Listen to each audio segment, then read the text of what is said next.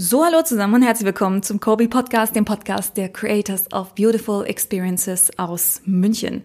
Mein Name ist Katharina, ich bin Storyteller und UX-Writer bei Kobe und ich habe heute eine sehr spannende Episode für euch im Gepäck, wie ich finde. Ich habe mich nämlich mit Paco, einem unserer UI-UX-Designer, bei einem Glas Portwein zusammengesetzt und wir haben über das Thema Kreativität gesprochen. Um diesem Thema den nötigen Respekt zu erweisen, gab es kein wirkliches Skript oder so, was für mich persönlich sehr schwierig war.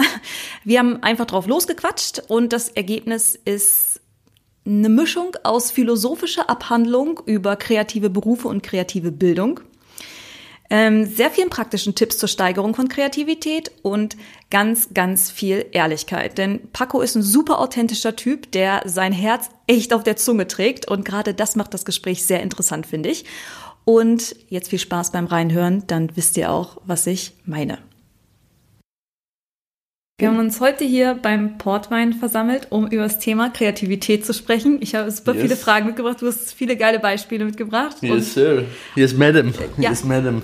Und ich habe mir, das ist ja meine Herausforderung, wie gesagt, vorgenommen, dass es nicht so sehr geskriptet ist wie sonst weil ich sonst immer mir selber Sicherheit dadurch gebe, dass ich sehr viel aufschreibe. Und das haben wir heute nicht gemacht. Und improvisieren. das jetzt improvisieren und das noch in Zusammenhang jetzt mit diesem Portwein, es wird, es wird eine Challenge, glaube ich. Tschüss. So, tschüss. Alright. Du musst damit anfangen, dich vorzustellen. Wer okay. bist du? Was machst du hier? Und wie lange bist du schon hier? Okay, hier bin ich seit fünf Monaten, glaube ich. Bin 27, bin UI UX Designer hier bei Kobi Vorher war ich als Trainee bei der Avantgarde hier nebenan.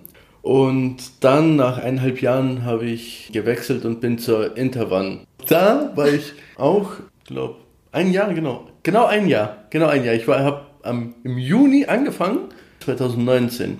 Bin dann bis Juni 2020 geblieben und dann Bist Juni, du schon zu uns gekommen? 1. Juni 2020 war ich hier. Genau. Ich habe gleich eine richtig große Frage. Yes. Aber davor stelle ich noch eine kleine. Wo hast du studiert und was hast du studiert? Ich habe Kommunikationsdesign studiert auf der U5. Genau, da habe ich dann meinen Abschluss gemacht als Kommunikationsdesigner und im letzten Semester habe ich mich dann entschieden zu sagen, will ich jetzt wirklich Print machen? Mag ich das, weil ich auch viel gezeichnet habe, viel mich mit Tattoos beschäftigt habe, sehr viel mit Markern gearbeitet habe. Und dann habe ich mir gedacht, okay, fuck it, lass mal was komplett anderes mhm. machen. Vielleicht taugt es mir mehr, als das cool. die ganze Zeit halt nur zu zeichnen und Illustrationen zu gestalten. Dann habe ich im letzten Semester einfach meine Abschlussarbeit über Monopoly gemacht ich habe so eine Monopoly-App gemacht. Das war mein erster Kontakt mit digital, mit mit Webseiten mhm. und Apps. Ich hatte null wow. Ahnung, wo was hingehört, was ich mache, von null. Aber in deiner Abschlussarbeit hast du quasi das erste Mal dann das erste Mal Abschlussarbeit. Wow. Denk mir so, okay, let's go. Und habe da angefangen, habe so über Monopoly, habe mir so Gedanken gemacht, so okay, da kam auch Pokémon Go raus und so. Mhm. Und ich mir gedacht so, hey, das wäre doch geil, wenn man so durch die Stadt läuft und dann so Gebäude kauft. Wow, also quasi so mit Augmented Reality. Genau, so. mit Augmented cool. Reality hältst dein Handy vor, siehst, wie teuer das Gebäude ist, zum Beispiel wann es, wann es gebaut wurde und so, wer der Inhaber von dem Gebäude ist, wie viele Inhaber es gibt. Zum Beispiel hat der eine 25%, der andere hat 35% und den willst du den Rest kaufen. Und da habe ich halt so Sitemaps gemacht und ich habe ich hab drei Wochen, ich habe drei Wochen erstes Mal After Effects. Drei Wochen saß ich da und habe die ganze App animiert. Ich habe, keine Ahnung, drei Tage in der Uni geschlafen. Aber ja, das war mein erster Kontakt mit digital und das war, also, hat Spaß gemacht. Also, es hat dich gleich so geflasht, dass du gesagt, dass du danach gesagt hast, hey, das ist der Bereich, in dem ich arbeiten will. Ja, weil es, es gab halt so, ich sag jetzt mal, du bist halt ein bisschen limitiert, wenn du sehr klein anfängst und sagst, okay, ich will jetzt zeichnen und Illustrationen machen, Tattoos machen, was weiß ich, bist halt sehr auf die Sachen, die du benutzt, limitiert. So, du, natürlich kannst du halt neue Marke benutzen oder neues Material zum Beispiel. Aber im Digitalbereich ist man viel Genau, freier. da, da, da war es ja so, dass man noch nicht die ganze Vielfalt kennt, die einen erwartet, wenn man ins Digitale reingeht. Weil Leute wissen ja jetzt schon nicht, was sie in zehn Jahren noch erfinden werden zum Beispiel jetzt mit Augmented Reality, Virtual Reality, was weiß ich, dann kannst du noch weiterspinnen und sagen so, okay, Holodeck oder was mhm. weiß ich und du tauchst ein und du bist in der Welt, wie zum Beispiel jetzt Sci-Fi-Filme oder Ja, das ist so viel. Es gibt Matrix, auch, was weiß ich. Ja, also so es gibt auch so viele Games einfach, die du heutzutage mit Augmented und, nee, nicht mit, ja doch auch mit Augmented Reality, auch mit Virtual Reality spielen kannst, Ja. so abgefahren. Ja. Und dann geht's ja auch immer weiter nach vorne mit den Möglichkeiten. Da kannst du so viel machen mittlerweile. Genau, und das ist, ist ein, abgefahren. Und das ist eine ganz andere Experience. Das ist ja nur ein Beispiel für eine extrem intensive digitale Experience sozusagen. Ich muss jetzt diese große Frage stellen, die Mhm. ich noch stellen wollte. Das ist eine von den Fragen, die wir auch nicht im Vorgespräch hatten. Mhm. Aber ich finde sie, ich finde sie eigentlich mega wichtig. Warum bist du Designer geworden und nicht zum Beispiel Bürokaufmann oder so? Bin ja aus einer, also komme aus einer griechischen Familie, griechische Wurzeln, griechisch aufgewachsen. Grundschule, Hauptschule, dann Lyzeum, alles durch Griechisch. Und Warst du in Griechenland in der Schule dann? Nein, nein, nein, hier. Okay, Ähm, Hier in Bayern, also in Dachau war die Grundschule und dann war im Petelring die Teilhauptschule, weil die Hälfte Deutsch war und die Hälfte Griechisch war. Genau, dann habe ich noch die mittlere Reife gemacht, weil wir konnten nach der Teilhauptschule, nach der neunten, konnten wir dann extern Quali schreiben. Und genau, Lyzeum war halt komplett Griechisch. Da gab es da gab's eine Stunde die Woche Deutsch. Wir haben uns halt aufs griechische Abi vorbereitet Abgefahren. sind dann nach Griechenland geflogen, zu den zwei großen Hauptstädten. Und du fliegst da runter, schreibst deinen Abi. Und bei uns gab es zwei Richtungen. Entweder gab es die literarische Richtung oder die mathematische Richtung. Mathematisch, weil wir sind Physik, Chemie, Biologie, Mathe und Literatur. Und im literarischen Teil war es Altgriechisch, Latein, Literatur. Und äh, ich Wow. war dann in der mathematischen Richtung und ich war auch nicht der beste Schüler, sage ich jetzt mal. hab dann halt so mein Abi geschrieben und hab mir vorher ganzen Unis angeschaut, hab mir halt gedacht, okay, Heimatstadt, dort wo halt meine Verwandten da sind, da gehe ich halt hin. Und hab mir gedacht, okay, Medizin wird nix, ne? Keine Chance. Hab mir halt gedacht, so ja, irgendein, irgendeins halt so Informatik, sagen wir mal, okay, kann doch nicht so schwer sein. Bin hingegangen, null Ahnung. Und es waren ja auf der Uni auch Leute, die halt in Griechenland zur Schule gegangen Aber sind. an welcher Uni war das dann? Äh, Ioannina. Ah, okay. es. Also in ist- Griechenland. Genau, es ist so eine kleine Stadt. Da waren halt auch Griechen, die in Griechenland zur Schule gegangen sind und dort Abi geschrieben haben. Und die haben da auch eine technologische, äh, einen technologischen Zweig. Ich saß da, ich saß da drin, ich hatte null Ahnung und ich habe mir gedacht, okay, fuck it, also ich schaffe das nie im Leben. Ich werde hier, keine Ahnung, 12, 13, 15 Jahre studieren, bis ich irgendwann mal sage, okay, ich, ich schließe es nicht mal ab. Ich breche einfach ab nach 15 Jahren. Ich habe meine Eltern dann angerufen, habe denen gesagt, so, hey, das wird nichts. Wieder hergekommen und dann, nach einer Weile, habe ich dann mit der, habe ich auch gesagt, so, okay, ich will einfach das machen, was ich, was ich machen will, weil ich immer auch in der Schule gezeichnet habe und meinen Rucksack angemalt habe, meine Schuhe angemalt habe und habe ich ihm gesagt, so, hey, lass mich einfach machen, was ich will. Dann habe Wow. ich, habe ich mich halt bei der U5 angemeldet und, ja, und dann ging's los. Aber zum Glück, zum Glück habe ich das gemacht, was ich wollte, weil wenn ich das weitergemacht hätte, ich wäre der unglücklichste Mensch auf der Welt gewesen. Aber wie kam das, dass du vorher, also am Anfang Eltern zwischen... halt so, ja, du mach nichts mit Zeichnen, das wird nichts, so lass es, das ist dein Hobby. Und Verdienst das du ist halt nichts bei, damit? Ja, und das ist halt bei vielen so. Also so, die Eltern, die sagen so, hey, mein Kind muss Arzt werden, mein Kind muss Anwalt werden, mein Kind muss Psychologe werden. Nein, Mann, nein. Ja, oder vielleicht ist es auch so, was ich, ich kenne das auch, ich habe auch einen Karrierewechsel sozusagen gemacht. Also ich habe halt zuerst Anglistik studiert und das, was für mich Anglistik war, also englische Sprache und so weiter, war so das, was bei dir Informatik war. So, ich bin am Anfang hingekommen, ich konnte, war sehr gut in Englisch, ja.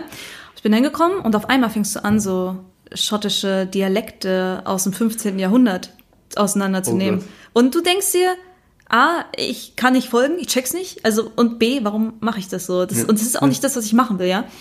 Und ich hatte aber Wirtschaftskommunikation im Nebenfach studiert, habe gedacht, okay, komm, ich wechsle mein Hauptfach auf Anthropologie, so eine Art Kulturwissenschaften und also Kulturanthropologie und fokussiere mich dann auf mein Nebenfach Wirtschaftskommunikation und habe dann immer auch in so nach der Uni in so Jobs gearbeitet, die so in dem Bereich waren, also Organisation, Management, Stakeholder-Kommunikation und so weiter. Und ich war auch super spannend, aber ich habe halt auch die ganze Zeit schon gern geschrieben. Also super früh auch angefangen und mir hat es mega viel Spaß gemacht. Es war aber auch immer so, dass ich mir dachte, okay, damit kannst du kein Geld verdienen. Und ich glaube, meine Eltern haben mir ein bisschen reingeredet. Freunde auch viel. Mhm. Also Freunde, die gesagt haben, ja, aber mach doch lieber sowas wie BWL, dann bist du da. Ich hatte keine Ahnung von BWL. Ich war richtig, richtig schlecht in BWL. Shoutout an meinen BWL-Prof, der mir damals eine 4,0 gegeben hat, damit ich von der Uni fliege.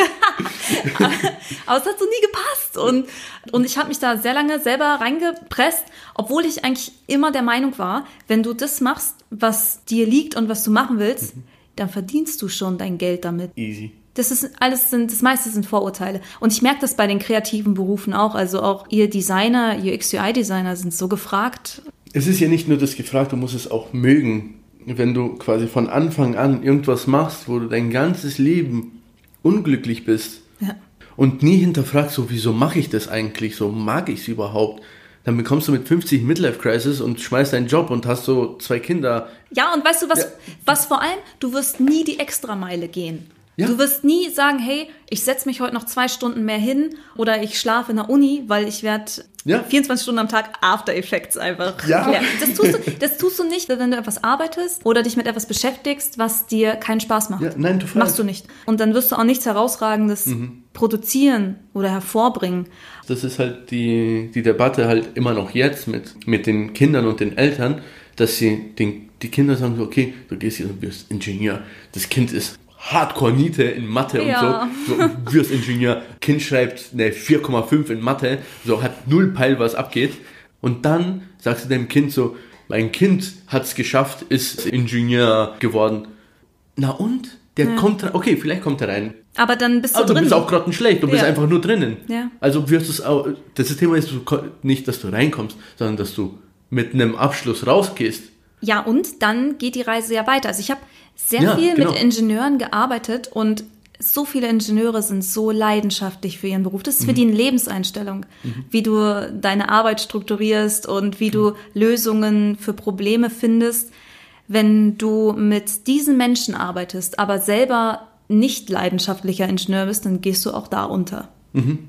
Und ich glaube ehrlich gesagt, dass richtig viele Leute super viel kreatives Potenzial haben, aber es ihnen frühzeitig ein bisschen ausgeredet wird, weil die Leute vielleicht wollen, dass es ein Hobby bleibt, also Eltern oder wer auch immer, weil man vielleicht keine Karriere damit machen kann und damit kein sicheres Einkommen hat oder wie auch immer.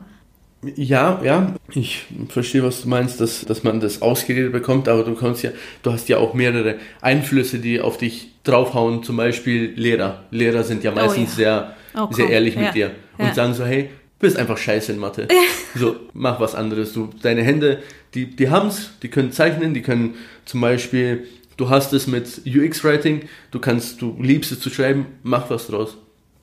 Und dann, und dann sagen sie es den Eltern, die Eltern sagen so, ja, ja, ja, schau, mach, machen wir schon. Und dann gehen die heim so, der Lehrer sagt nur Scheiße. So, du gehst erstmal Medizin studieren, ne?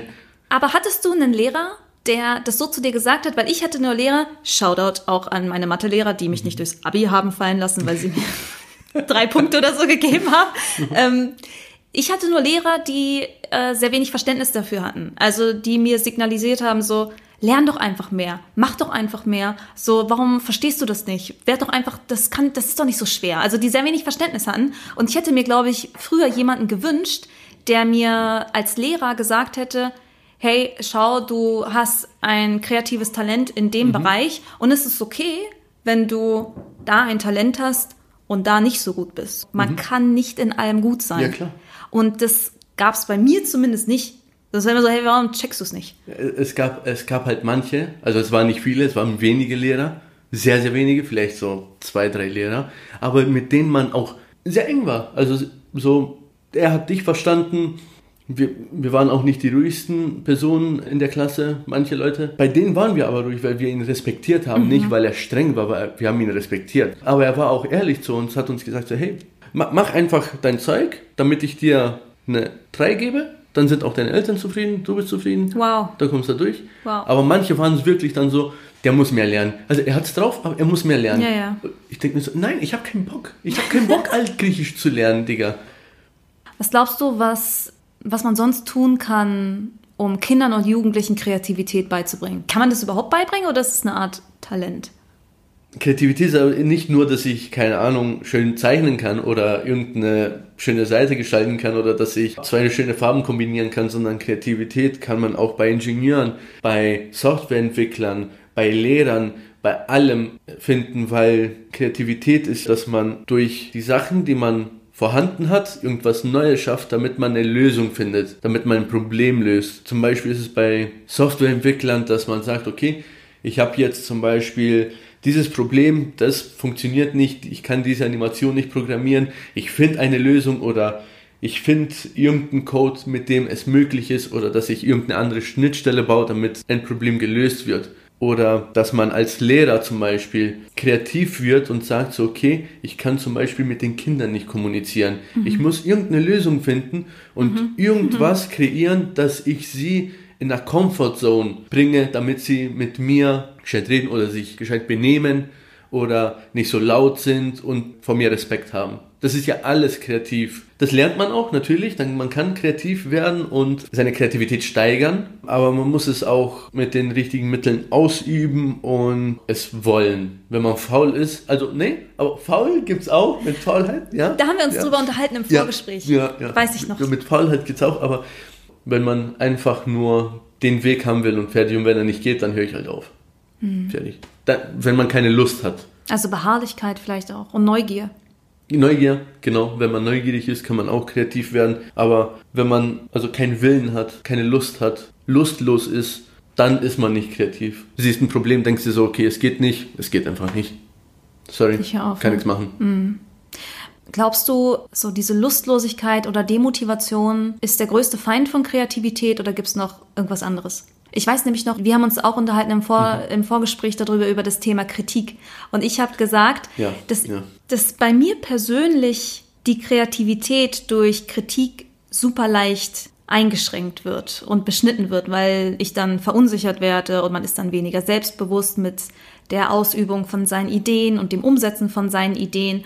Und das ja für mich persönlich so ein Faktor der Kreativität hemmt eben Kritik ist. Und dann hast du gesagt, bei dir ist es anders. Es kommt halt darauf an, wie man es sagt. Mhm. Also wie, wie man gesagt, ihm, ja, wie man Kritik vermittelt. Also wie ich es dir sage. Wie ich dir sage so, hey, gebe dir eine Aufgabe, du sollst ein Buch schreiben, tob dich frei aus, du gibst mir das Buch und ich sage dir so, okay, brauchst du mir nicht geben, kannst du in die Tonne schmeißen, mhm. mach ein neues. Dann denkst du dir, okay, was soll der Scheiß gerade? Das war null Feedback. Wie soll ich denn daraus, also ich schreib's doch alleine, Mann, Sag doch einfach so mit schöneren Worten. Ja. Oder konstruktives Feedback geben. So, dass man sagt, okay, du kannst, also mit vielen Sachen, die du hier zum Beispiel geschrieben hast, kann man arbeiten. Das hast du gut gemacht, das hast du gut gemacht. Aber hier zum Beispiel kann man was ändern. Zum Beispiel die Tonalität ändern, damit man es aufregender macht, den Leser catcht. So, solche Sachen. Und das ist dann nicht mehr Kritik, sondern eine Zusammenarbeit. Und vor allem ist es differenzierter. Es genau. ist so, das ist gut, das noch nicht, das können genau. wir noch besser machen und und das mhm. ist dann, wenn du quasi die, diese Kritik dann aufgenommen hast und gesagt hast, okay, die Sachen sind nicht gut und er dir Vorschläge macht, wie du es besser machen kannst, dann ist es eine Zusammenarbeit mit, dem, mit der Person, weil du arbeitest mit dem zusammen, wie du es besser machen kannst und sammelst nicht nur Kritik ein oder nur schlechte Kritik ein. Ja, es ist schon wichtig zu wissen, inwiefern man da auch persönlich investiert genau. ist, sage ich mal. Genau. Aber das habe ich mir schon oft so gedacht, dass das eigentlich auch eine wichtige Aufgabe von so Autoritätspersonen ist, sage ich mal, also Lehrern, Eltern, mhm. aber jetzt auch zum Beispiel einem Director hier bei uns, ja, dass du einfach lernst, die persönlichen Gefühle von jemandem zu respektieren, wenn du Feedback gibst. Ja. Weil wenn der Lehrer zu dir kommen kann und sagen kann, hey, pass auf, Mathe ist nicht so dein Ding, so mhm. lass es lieber. Dann könnte er ja rein theoretisch auch kommen und sagen, hey, Kreativität ist nicht so dein Ding, so mhm. lass es lieber. Und das finde ich eigentlich bitter, weil mhm. Kreativität so heilsam sein kann, finde ja. ich. Das ist eine Ausdrucksart. Es ist mhm. eine Art und Weise, dich auszudrücken und quasi mhm. dein, deine Identität in etwas hineinzulegen. Ja, es ist ja auch so, du musst ja auch wissen, zu wem du sagst. Vielleicht sind viele Leute so, dass wenn du denen auch sagst, so, hey, das ist scheiße. Okay. Aber ich weiß nicht, welche Person nur beruflich, auf einer beruflichen Ebene ist. Man nimmt immer irgendwas persönlich. So ein guter Punkt. Das ist ein guter Punkt. Man, man nimmt immer irgendwas persönlich. Ja. So, du kannst mir jetzt nicht erzählen, dass du irgendeine Arbeit schreibst und der Typ schmeißt dir in den Mülleimer, dass, die, dass dich das nicht persönlich attackiert. Ja. So. Das ist ein guter Punkt. Ja, ich glaube, gerade wenn du in einem Beruf arbeitest, der dir wirklich am Herzen liegt, sage Ja. ich mal, und du wirst dann harsch kritisiert, also vielleicht auch Ja. einfach nicht konstruktiv Ja, kritisiert. k- ich meine ich mein das, also wenn du konstruktive Kritik bekommst und sie auch hart ist, musst du es einstecken. Dann sagst du aber, okay, geh einen Schritt zurück und sagen, okay, was hat er mir genau gesagt? Wo waren hier meine Fehler? Und dann verbesserst du dich, wenn du konstruktive Kritik bekommst. Aber da sind wir schon an einem guten Punkt, Mhm. weil ich meine, okay, Kreativität an sich und das Ausleben von seiner Kreativität, das kann erstmal niemand so richtig kritisieren, sage ich mal. Wenn ich in meiner Freizeit ein Gedicht schreibe, dann hat niemand das Recht, mir zu sagen, guck mal, was für eine lausige Arbeit. Wenn ich, gibt es bestimmt auch einige, wird's, wird's bestimmt geben. Meinst dass man, dass irgendein XY-Person dir sagt, dass es nicht gut ist? Oder Ja, genau. Also das könnte passieren, aber ich denke mir also gerade du musst so. es ja veröffentlichen, damit es dir jemand sagt. Ja, was auch der Grund ist, warum ich meine Gedichte nie veröffentliche. Aber was ich eigentlich sagen wollte, was eigentlich meine Frage ist, im beruflichen Rahmen hast du ja bestimmte Maßstäbe, bestimmte handwerkliche Maßstäbe, wo man halt auch wirklich sagen kann, nicht nur, hey, das ist schlecht, das ist gut, sondern so wie wir das halt auch machen, so, hey, dieses Design entspricht nicht den Markenwerten oder hey, das Ja, und das ist ja. nicht handwerklich sauber gemacht, weil, guck mal, die Pixelanzahl unterscheidet sich so, es Genau. muss einheitlich Ja. sein.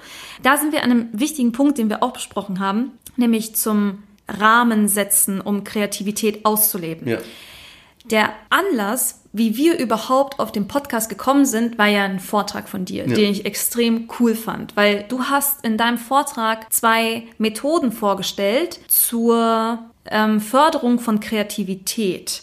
Und eine davon ist auch halt dieses äh, Box Strategy. Genau, kannst du die beiden, diese beiden Methoden zur Förderung von Kreativität vielleicht vorstellen? Du kannst ja mit der Box Strategy anfangen, weil das, ich fand das echt einen interessanten Punkt. Man fängt ja immer irgendwo an, wenn man irgendwas erschaffen will, fängt man ja an mit einem weißen Blatt Papier. Wenn du dir da keine Grenzen setzt, kommt wahrscheinlich zu, sage ich mal, so 70 Prozent sehr, sehr langweiliges Zeug raus, weil du so offen bist und so frei bist mit deinen Gedanken, dass du dir nichts Kreatives ausdenken kannst und wahrscheinlich kommt immer langweiliges Zeug raus. Wenn du dir aber Rahmen setzt und sagst, okay, ich arbeite jetzt mit ganz bestimmten Sachen. Es können zum Beispiel Farben, Formen, Richtlinien sein, Werte sein, mit denen ich mich befasse. Oder eine Marke nehmen und sagen, okay, ich will jetzt ein Rebranding machen und die Marke neu aufsetzen. Dann setzt du dir, setzt du dir selber Grenzen und in den Grenzen wirst du dann kreativ, weil du findest neue Wege, Sachen aufzugreifen und neu zu gestalten. Zum Beispiel hatte ich auch im Vortrag ein Beispiel mit Apollo 13, mit der Mit der Raumfähre. mit gell? der Raumfähre. Die war auf dem Weg zum, zur Mondumrundung oder zur Mondlandung. Ist es ja so passiert, dass ein, ein Tanker, ein Kohlendioxid-Tanker, kaputt gegangen ist. Er hatte eine Fehlfunktion und sie mussten das reparieren und sie hatten nur die Sachen, die auf dem Raumschiff waren, zur Verfügung. Das waren für sie ihre Limitationen. Und dann haben die mit Panzertape und Plastiktüten und solche Sachen als so ein Konstrukt, so eine Mailbox-Rig hieß es, erfunden, damit sie das wieder zum Laufen bringen und damit sie dann wieder zurück auf die Erde kommen. Das war ihre Limitation. Natürlich haben das nicht die Leute auf dem Raumschiff durchdacht, sondern das waren die Leute dann auf der Raumstation, auf der Erde, die sich damit befasst haben und haben gesagt, okay, wir haben ihnen da irgendwas mitgeschickt. so, die haben aus Heften, die waren in Plastik umwickelt, die haben das Plastik rausgerissen und haben gesagt, so hey, ihr habt da doch drei, vier Hefte. Reißt da das Plastik raus. Nimmt das Panzertape. Ihr habt doch irgendein Rohr da hinten liegen, haben wir euch mitgegeben. Nimmt ihr das auch mit, klebt es durch. Und das war da die Limitation. Und sie wurden kreativ. Das erinnert mich eigentlich auch so ein bisschen an das, was wir hier bei Kobe machen. Du hast es eben schon so ein bisschen gesagt. Wir arbeiten ja mit den Werten von Marken, also von Unternehmen. Genau. Und wenn wir wissen, hey, wir haben es gerade mit einem Kunden zu tun, der ist eher traditionsbewusst, bodenständig und sehr professionell und sachlich, also nicht flippig und laut und bunt, sondern eher so ein bisschen gediegen, ja. Dann gibt uns das einen Rahmen vor, in dem wir uns bewegen. Zum Beispiel die Spannbreite von Farben, die wir verwenden. Oder ich persönlich, wenn du eine Error-Message schreibst, du kannst auf tausende verschiedene Arten und Weisen sagen, hey, Ja, hier ist jetzt genau. was schiefgelaufen, hier ist ein Fehler aufgetreten, auf 1000. Du kannst es technisch mhm. sagen, du kannst es verspielt sagen. Freundlich, freundlich, nüchtern, alles Mögliche. Mhm. Und dieser Rahmen hilft unglaublich dabei, Designentscheidungen zu treffen, ja. finde ich. Also Text ist ja auch eine Designentscheidung. Total, weil wenn du ein sagen wir mal, wir fangen vom UX-Writing an und du schreibst erst die Texte, dann muss ich mir den Text durchlesen und sagen, okay, ich habe eine Limitation. Dieser ja. Text ist freundlich, dieser Text ist verspielt, also passiert ja auch eine verspielte Animation, die ein Error-Message abbildet, aber ja freundlich ist. Das ist übrigens auch der Grund, warum ich immer euch Designern den Vortritt lasse, weil dann gebt ihr mir den Rahmen vor. Bin ich immer ganz froh, wenn die Designer sagen, du hast so viel Platz. Und dann denke ja. ich mir, alright, das hilft. Es, es hilft wirklich. Ja, ja, wenn, wenn ich Texte schreiben muss für einen Screen, der noch nicht gebaut ist, wo ich gar keine Limitationen habe, von der Länge her, mhm. vom Umbruch her, mhm. es ist wirklich schwieriger. Ja, weil du schreibst dann vielleicht, keine Ahnung, zehn Zeilen Error Message und wir brauchen nur zwei Zeilen. Ja.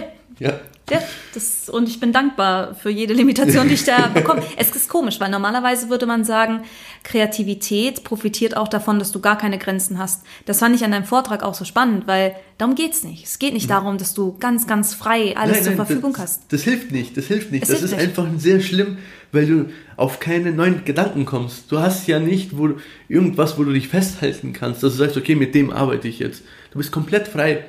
Ja, das ist übel. das ist super schwer. Das ist echt super schwer. Also, ja. wie gesagt, ich kenne es ja nur vom Text, aber ich stelle es mir mhm. eigentlich beim Design noch schlimmer vor, wenn du eigentlich, du hast so viele Möglichkeiten. Boah, lass mich durch. okay, was ist, die, was ist die zweite Methode? Also, die erste Methode ist, hey, ähm, setz dir Grenzen, in, in denen du dich von deiner Kreativität her bewegen kannst. Was ist die zweite Methode? Die zweite ist Slow Motion Multitasking. Ja, das liebe ich. Mhm. Slow Motion Multitasking ist, dass man viele Sachen, viele Projekte hat, viele Side-Projects hat. Zum Beispiel bei mir, ich habe jetzt zum Beispiel den Job. Neben dem Job blieb ich zum Beispiel zu zeichnen, Schuhe zu bemalen, Illustrationen zu, ähm, zu gestalten, Tattoos zu gestalten, mich mit solchen Sachen zu befassen.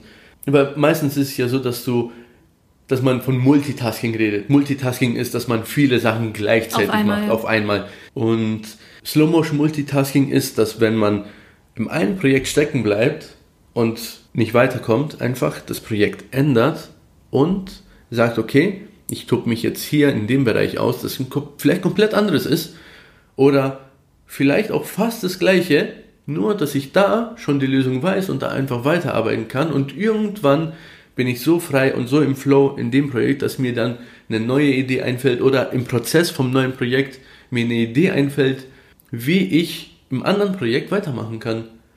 Und weißt du, was glaube ich auch so ein bisschen da der Punkt ist? Mhm. Man kennt das ja, wenn man gerade produktiv am Arbeiten ist. Genau. Ne? Du machst mhm. was, du bist im Fluss mhm. und so und auf einmal stehst du vor einer Herausforderung, du kommst nicht weiter, du kannst es nicht lösen.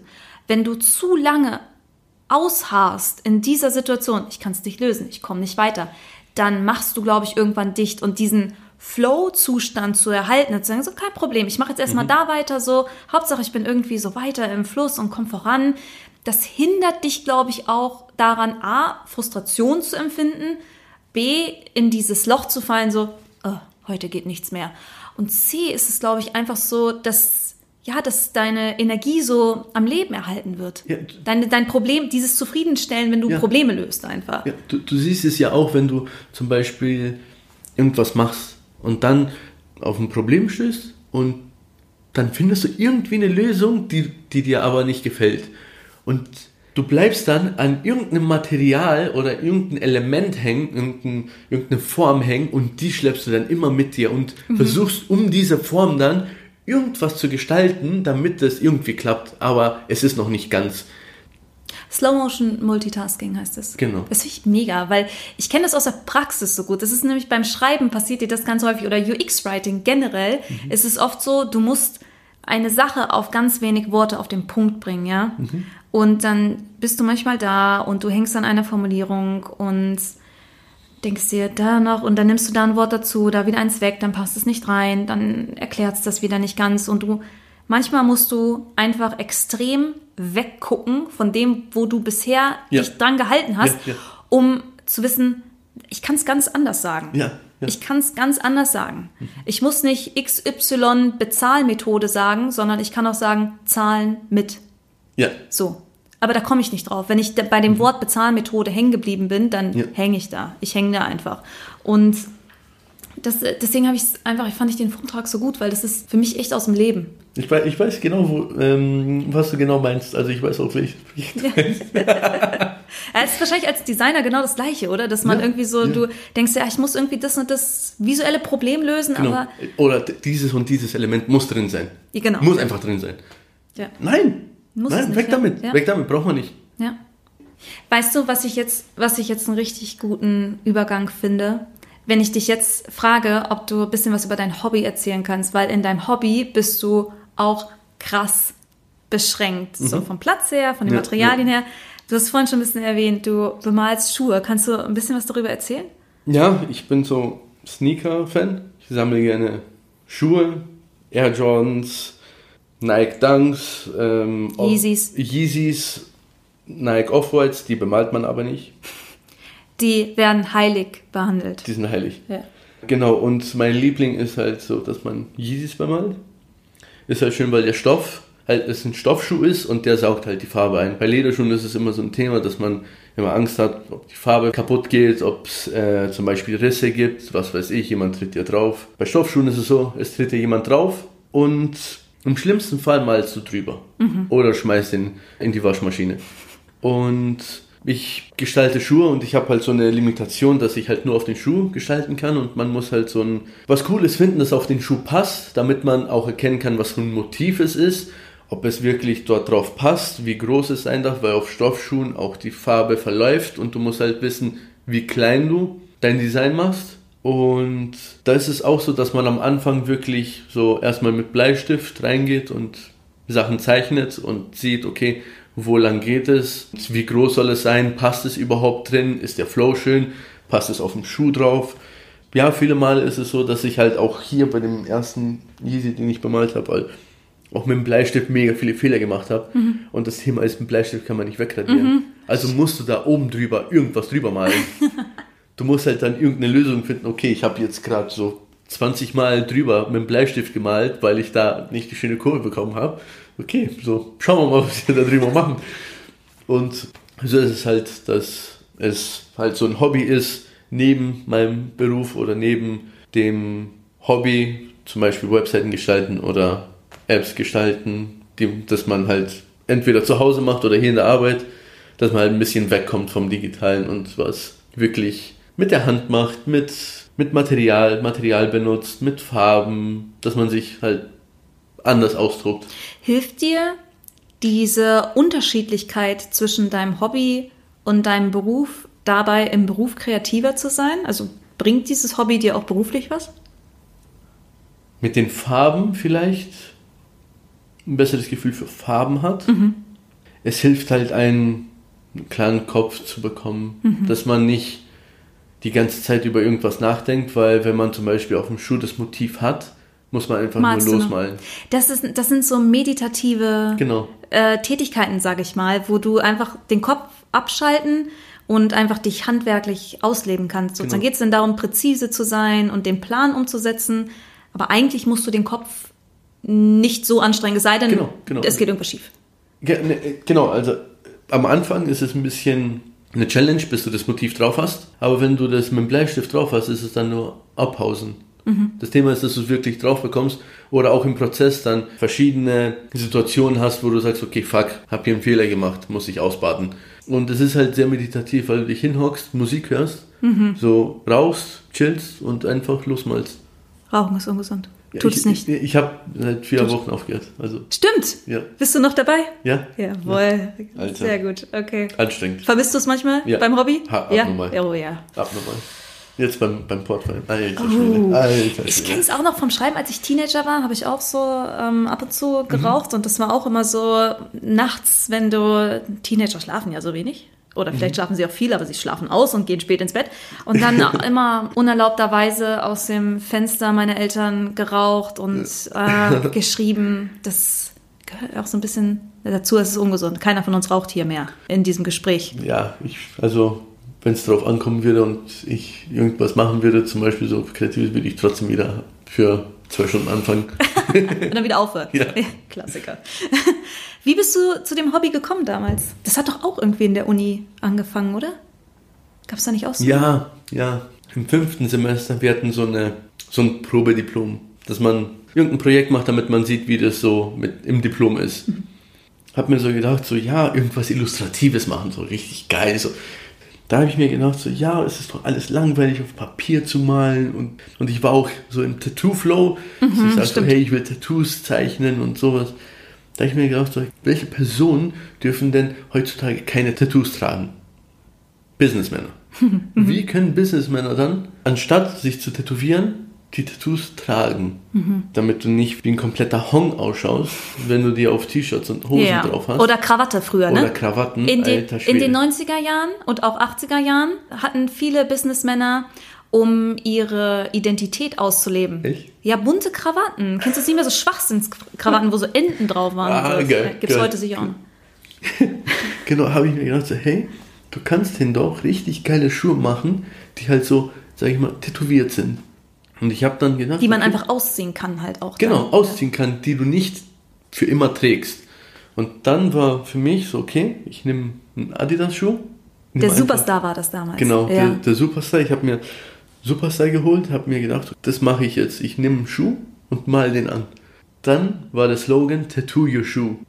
Welche Motive sind auf den Schuhen, die du bemalst, so drauf? Alles Mögliche. Also SpongeBob habe ich schon gehört. Genau, ich habe SpongeBob auf den, für Leute, die Sneaker-Fans sind, den Kyrie Irving Schuh, der gelb ist. Das war wirklich eine SpongeBob Limited Edition. Der war halt gelb und ich habe dann den SpongeBob drauf gemalt. Und dann habe ich meine weißen Yeezys bemalt und hier ein Quietschentchen mit Zähnen drauf gemalt. Ich schaue gerade. Und auf der anderen Seite ein Sensenmann, einen Totenkopf und eine Wow. Fliege mit einem Auge in der Mitte.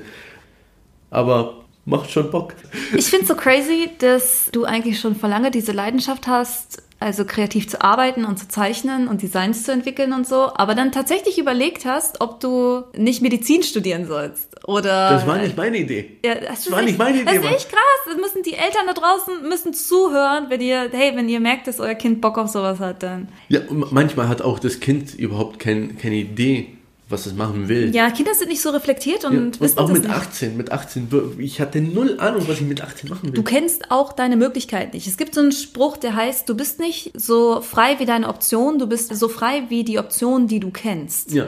Und ich meine, in der Schule erfährst du nicht wirklich viel über Zukunftsmöglichkeiten, ja. Dann gehst du vielleicht mal zu einer Berufsberatung, am besten im Arbeitsamt, nichts gegen das Arbeitsamt, aber da kriegt man ja auch irgendwie so klassische Berufe vorgeschlagen. ja, so, du bekommst halt so, keine Ahnung, Bäcker oder so. Genau, oder studier halt BWL oder, oder, Gott, wie oft man mir gesagt hat, ich soll BWL Wenn studieren. du es magst, kannst du Bäcker werden, kannst ma- machen, was du willst, Ja, aber so die klassischen Berufe, auf die man auch selber gekommen wäre, sag genau, ich mal. genau. Aber wenn du dann schon dich mal ein bisschen tiefer damit befasst, was so Berufsbilder sind, nicht was du studieren kannst, sondern Mhm. was Berufsbilder danach sind, es gibt so viele Möglichkeiten. Und wir zum Beispiel auch, als ich Kulturanthropologie studiert habe, da wurde uns im Studiengang von den Dozenten immer vorgelebt, ja, ein, ähm, ein Kulturwissenschaftler, der arbeitet dann im Museum oder der arbeitet dann im Archiv. Und ich habe mir gedacht, ich will nicht ins Museum oder ich will nicht ins Archiv danach, als ich mich mit dem Arbeitsmarkt befasst habe und zum Beispiel einfach mal Stellenanzeigen gelesen habe, da habe ich so viele Möglichkeiten gefunden, was ich mit meinem Wissen alles anfangen konnte. Aber das weißt du erst, wenn du fertig bist. Ja. Und da bist du, wie alt bist du dann? Da bist du 24 Und oder die, so, die ja? Berufe kennst du ja nicht mal. Ich wusste ja mit,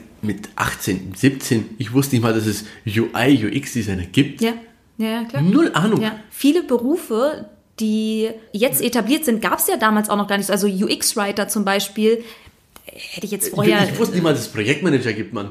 So mit 18. Ich wusste nur, dass ich studieren muss. Ich muss Ja. studieren und dann komme ich ja irgendwo noch, also ich habe ja Medizin oder keine Ahnung, irgendwas studiert Ja, oder. B, BWL oder Jura oder sowas. Da komme ich ja irgendwo rein. Das ist überhaupt nicht so. Du musst halt erstmal schauen, was du machen willst, wo deine Stärken sind. Und ich finde es auch gut, wenn Jugendliche anfangen zu arbeiten. Ja. Zum Beispiel Kellnern gehen, Einzelhandel. Einfach nur aushelfen, damit du siehst, ob du wirklich diesen Beruf magst. Kannst du gut mit Menschen umgehen zum Genau, Beispiel? beim Kellnern zum Beispiel. Beim wenn, Kellnern, ja. wenn, du, wenn du heimgehst und, keine Ahnung, zwei Stunden, drei Stunden fluchst, dann ist es nichts für dich. Genau, ja. Dann geh besser und mach, keine Ahnung, Softwareentwicklung oder so. ja.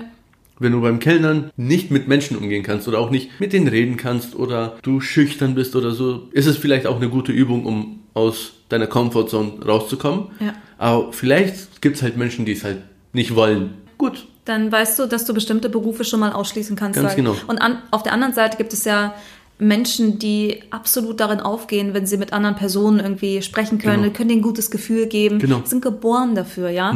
Das findest du ja nicht raus, wenn du nur die Schulbank drückst. Also du musst dann irgendwie dir vielleicht ein Hobby suchen oder dich engagieren oder wie du sagst, einen Nebenjob annehmen, um einfach auch tatsächlich rauszufinden, was Und dir liegt. die, ja. die wissen auch nicht, wie es dann ist. Ja, Ich habe mega früh angefangen zu arbeiten. Ferienjobs, so einmal die Woche hin, zweimal die Woche, dreimal die Woche. Und mit der Zeit wurde es halt immer mehr. Und man sieht dann auch, dass du nichts in den Arsch geschoben bekommst. Hm. Du musst halt arbeiten. ja. Du bekommst nicht einfach so irgendeinen guten Job. Hm. Bekommst nicht einfach so äh, irgendeinen Job mit Verantwortung. Das gilt ja übrigens auch für, ich glaube, das ist auch so ein Glaubenssatz, wenn du dieses und, also da haben wir am Anfang schon drüber gesprochen, wenn du dieses und jenes studierst, dann landest du eh irgendwo oben. Studier halt nur internationales Management, dann wirst du internationaler Manager oder studier Jura und du wirst ein Top-Anwalt. Das ist nicht mehr so. Nein. Immer mehr Menschen studieren. Also deswegen glaube ich auch, dass dieser Faktor Leidenschaft für beruflichen Erfolg so wichtig ist. Weil heutzutage so viele Menschen studieren. Es gibt Experten in allen Bereichen. Der eine, aus meiner Sicht, der eine differenzierende Faktor ist, wenn du wirklich dafür brennst. Ja. Dann, weil dann lässt du lässt dich nicht entmutigen. Ja. Du hast Lust, neue Dinge zu lernen. Du hast Lust, die Extrameile zu gehen. Und das ist, glaube ich, das, was du brauchst. Aber du, du musst dich auch mit der Materie befassen. Ja. Weil, wenn du zum Beispiel sagst, ich liebe Medizin. Ich, ich, wir, ich hatte solche Fälle. Ich liebe Medizin. Ich brenne für Medizin. Und dann hat er Abitur geschrieben, ist äh, es geschafft, in die Medizin reinzukommen. Und nach vier Jahren hat er einfach das Studium abgebrochen, weil er gesagt hat, es ist zu schwer für mich. Aber das ist das, was da kommt wieder das, was du sagst, dass Wenn- man nämlich trotzdem die Arbeit investieren muss. Also das auch Genau. da, nur weil du eine Leidenschaft für etwas Genau. hast, heißt das noch lange nicht, dass du Sachen geschenkt bekommst. Du bekommst nie Sachen geschenkt. Genau, Leidenschaft ist nur der Motor, der dich antreibt, mehr Arbeit zu investieren. Aber es bedeutet nicht, Genau. dass, es, dass es leicht ist. Ja. Zum Beispiel siehst du Fußball jetzt, Messi, super talentiert. Wenn er nichts gemacht hätte, Hätte es nichts gebracht. nein, Auch wenn er Fußballspielen liebt. Ja, wenn er, wenn er es auch liebt. Es ist scheißegal, ob du es liebst. Wenn du nicht arbeitest und Arbeit reinsteckst, wirst du vielleicht durchschnittlich sein, wenn du talentiert bist, aber wirst nie richtig scheiß gut sein, wo alle mit dem Finger auf dir zeigen und sagen, das ist der Typ. Der. Ja, und dazu gehören halt auch so Sachen wie, du musst diszipliniert sein, du Ja. musst manchmal Dinge tun, die gar nichts mit dieser Leidenschaft zu tun haben oder sich nicht nach dieser Leidenschaft anfühlen. Ich kenne zum Beispiel, als Writer ist es so, also nicht als UX-Writer, aber sagen wir mal als Autor Mhm. zum Beispiel oder als Redakteur, ist es so, dass du auch Output generieren musst. Also du kannst nicht nur schreiben, wenn dir danach ist, Mhm. Ja. sondern du musst dich wirklich hinsetzen, deine Produktivität verbessern, Methoden finden, wie du dich organisieren kannst. Du musst bessere Re- Recherchetools finden und so weiter. Also sehr viel davon hat nicht mit deiner Leidenschaft zu tun. Du weißt, dass du es für ein höheres Ziel machst, nämlich gut leben zu Ja. können von deiner Leidenschaft. Aber viele Dinge, die du auf dem Weg dahin tun musst, fühlen sich nicht nach Die Leidenschaft sind super an. langweilig. Ja. Denkst du so, okay, ich muss mir jetzt, keine Ahnung, zweistündigen Vortrag anschauen, Ja. wie man animiert und welche Animationssysteme man beachten muss, damit man eine Animationssystem-Library aufbaut für das nächste Projekt. Ich muss mich jetzt zwei Stunden dahin hocken und einfach in After Effects oder Principle oder Protopie oder was weiß ich aufpassen, was er genau macht und wie er es macht, damit ich es in meine Arbeitsweise integriere. Also muss ich nochmal Arbeit reinstecken, damit ich es in meine Arbeitsweise anpasse, weil ich arbeite nicht wie er. Ja, und du, äh, das ist ja dann auch nicht so, dass du irgendwie dir ein Tutorial anschaust Genau. und dann klappt das auf einmal, sondern Nein. da funktioniert irgendwas, was der Typ im Tutorial Ganz nicht genau, erwähnt. ganz Und genau. du denkst dir, okay, jetzt muss ich irgendwo, jetzt muss ich nochmal googeln, wie man jetzt dieses spezifische Problem löst, dann finde ich nichts, was das Problem ist. Dann lese ich einen Artikel, wo das Problem gelöst ist, aber der Genau. Artikel ist von 2013, fällt mir aber erst am Ende auf. Also nochmal neu recherchieren. Mhm. Genau. Also vieles davon, wie man besser wird, hat mit Disziplin und Beharrlichkeit zu tun, Ja. selbst wenn du in deiner Leidenschaft unterwegs bist. Und das auch in deiner Freizeit unter Ja. Umständen. Also Ja.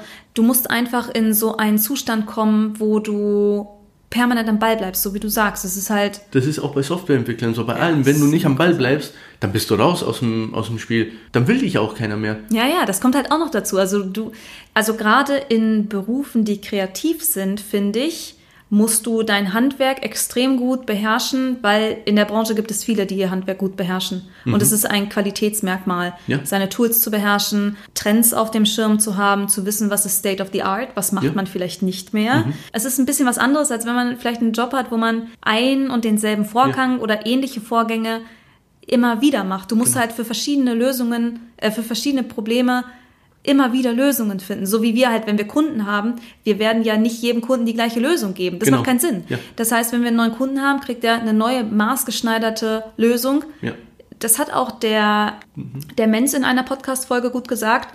Du musst die Pattern alle in deinem Kopf haben und die mhm. Lösungen in deinem Kopf haben, um überhaupt entscheiden zu können, welche wähle ich jetzt für diesen Fall aus. Mhm. Und das alleine, ja. das alleine, zu wissen, was sind deine Möglichkeiten, das ist schon Genau, und nicht nur im Design-Part, wo es so bunt ist und was weiß ich, total trocken. Softwareentwickler ja. muss immer up-to-date sein für jede Programmiersprache, jedes Update, das rauskommt, jede neue Methode, jede neue Möglichkeit, die du implementieren kannst. Du musst immer up-to-date sein, damit du mitkommen kannst, damit du mit der Konkurrenz mithalten kannst. Sonst bist du raus. Okay, wir haben jetzt so ein bisschen gesprochen über Fähigkeiten und dass auch Disziplin und Ausdauer dazu gehört und man immer am Ball bleiben muss. Was möchtest du in deinem Bereich noch erreichen?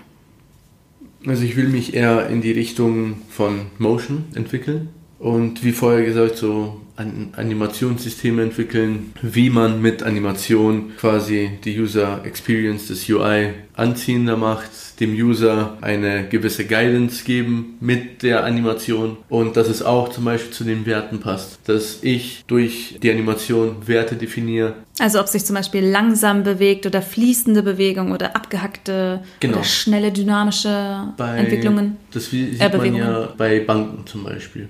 Bei der Bank ist es ja so, dass sie ja Sicherheit vermitteln will. Sicherheit, Vertrauen und da bouncen Sachen nicht rum. Mhm. Da ist es sehr strukturiert, ohne viel Bouncen. Stabil. Stabil, smooth, Leichtigkeit. Es gibt halt verschiedene Möglichkeiten, einem, einem User zum Beispiel Vertrauen zu vermitteln. Solche Sachen. Die kann man jetzt sehr schwer erklären mhm. mit Worten, aber. Es ist so witzig, dass du das sagst jetzt über den Bereich äh, Animation, mhm. weil genau dasselbe hat uns der Olli Meier über Schriftarten gesagt. Mhm. Gesagt, durch die Auswahl der richtigen Schriftart baust du Vertrauen auf zum Nutzer. Und das finde ich eigentlich auch ganz interessant, weil es für mich auch so ein bisschen so, viele denken eben, dass die Arbeit, die wir machen, vor allem was damit zu tun hat, dass man was Cooles baut, was Kreatives, was Innovatives. Nein, es geht ganz klar darum, eine Verbindung zum Nutzer aufzubauen, Vertrauen zwischen Nutzer und Marke aufzubauen und gute Lösungen zu schaffen, die für den Nutzungskontext so angemessen sind, dass der Nutzer sagt, ja, hier fühle ich mich wohl. Das ist eine Banking-App, die wirkt seriös oder das ist eine Spiele-App, die wirkt verspielt. So stelle ich mir das vor. Ja. Wer ist in Sachen Kreativität dein Vorbild? Ups, oha. Oha. also so große Fragen, die wir im Vorgespräch einfach null diskutiert haben. Oha. Die habe ich mir heute Morgen beim Frühstück überlegt. Oha. Das, oh Gott, okay. Oder gibt es irgendwen, dessen Arbeiten du sehr zu schätzen weißt, sage ich mal?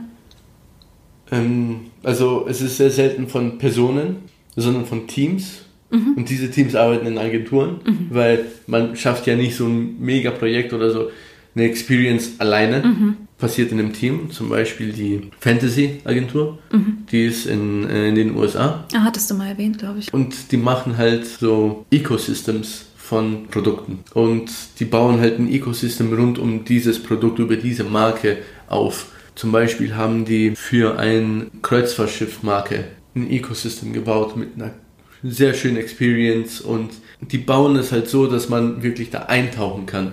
Dass man sagt, okay, ich bin gerade auf dem Schiff drauf. Mhm, cool. Ist das auch so Virtual Reality mäßig oder? Nein, nein, nein auf, auf dem Handy. Du siehst halt Ach zum so. Beispiel die Fähre einfahren. Ah, okay, cool. Du klickst auf die Fähre drauf, du tauchst in das Schiff ein, du siehst den Flur, du siehst, wo du essen kannst, du siehst Speisekarten, aber es ist halt eines der Experiences, dass du wirklich durch, durch das Schiff durchläufst. Und so ist alles aufgebaut und die haben halt sehr viele Projekte gemacht mit UFC und lauter andere Sachen. Und ja, die sind so mein, so sehr cool. Sag ich krass.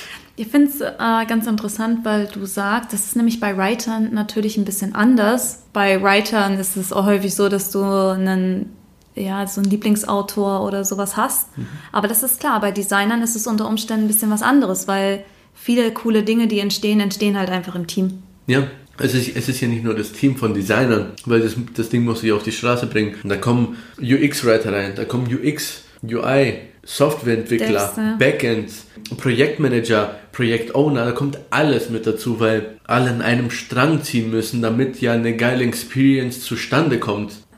Ja, stimmt.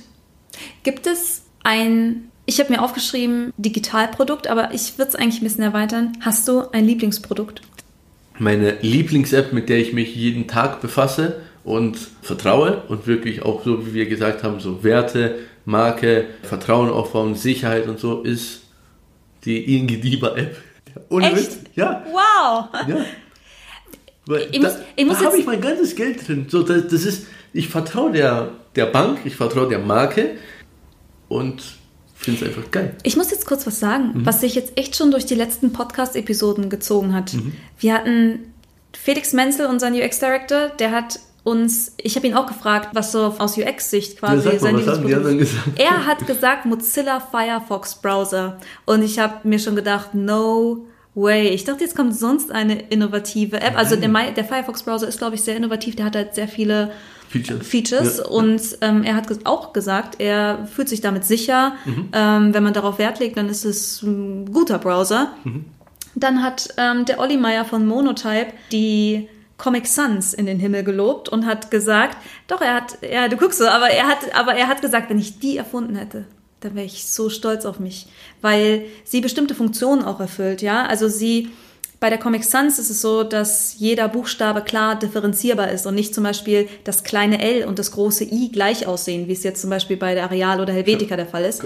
Und jetzt sagst du, dass du die ja. Die, das, ich ich finde es so cool. Ich finde es gut, weil das sind echt nicht die Klassiker, die man hier hört.